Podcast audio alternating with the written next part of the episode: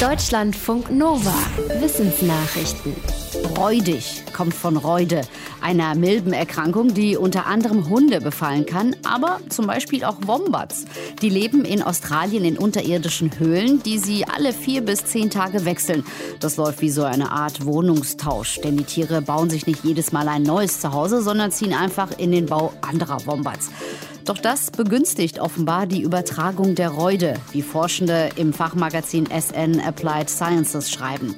Für ihre Untersuchung haben sie einen ferngesteuerten Roboter namens Wombot in 30 verschiedene Wombat-Baue in Tasmanien geschickt. Dabei stellten sie fest, dass die durchschnittliche Temperatur und Luftfeuchtigkeit in den Behausungen der Wombats ziemlich gute Bedingungen für das Überleben der Reude übertragenden Milben boten. Weil die Untersuchung nur in 30 Wombat-Bauen und zeitlich begrenzt im letzten September gemacht wurde, wollen die Forschenden die Untersuchung fortsetzen. In Russland sind kleine Tierchen aus dem Permafrost nach 24.000 Jahren einfach wieder lebendig geworden. Ein Wissenschaftsteam hatte die mehrzelligen, bis zu einem halben Millimeter großen Rädertierchen in einem Bohrkern aus Sibirien entdeckt. Nach 24.000 Jahren tauten die Wassertiere wieder auf. Sie fingen an, mit ihren Räderorganen am Kopf Nahrung in ihre Richtung zu lenken und konnten sich auch wieder vermehren. Das klappt bei den Rädertierchen ohne Paarung. Das Forschungsteam schreibt in einem Fachblatt, dass es auch die Nachkommen der Tiere untersucht hat.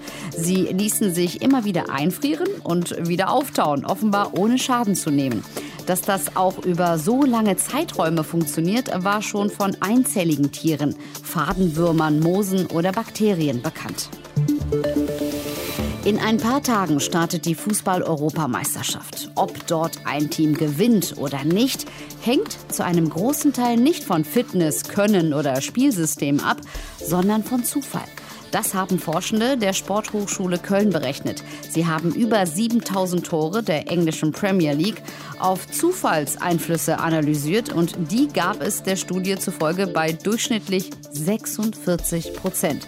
Solche Zufälle waren zum Beispiel Abstaubertore, Eigentore oder abgefälschte Schüsse. Fast jedes zweite Tor wurde also durch glückliche Umstände begünstigt. Gerade eher schwächeren Teams half der Zufall beim Tore-Schießen häufiger. 60 Prozent der Spiele hatten außerdem einen knappen Ausgang. Sie endeten unentschieden oder mit einem Torunterschied.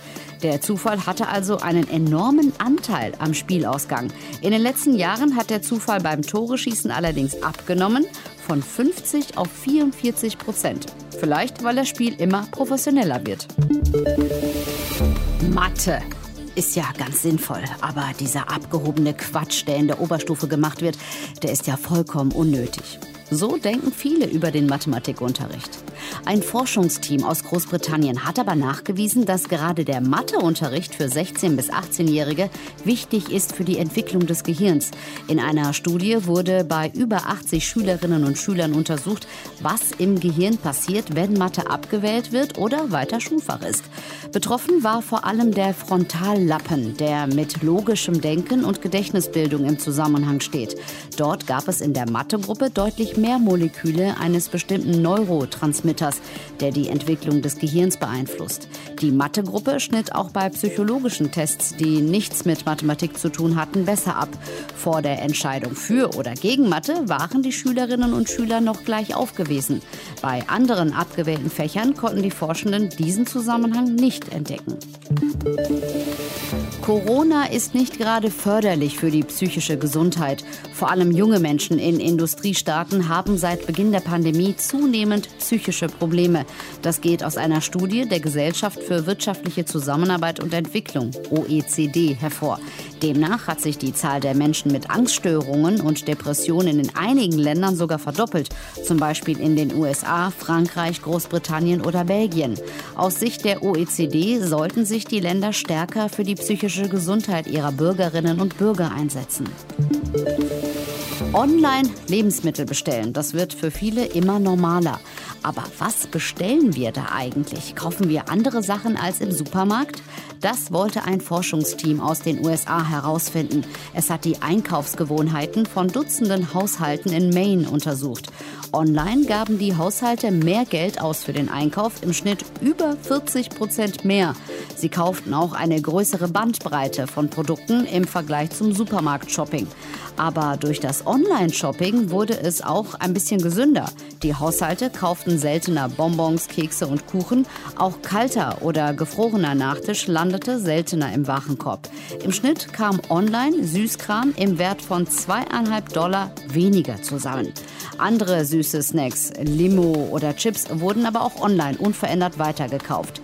Die Forschenden vermuten, dass diese Einkäufe wohl eher vorab geplant wurden und der Nachtisch und die Kekse häufig Impulskäufe im Supermarkt waren.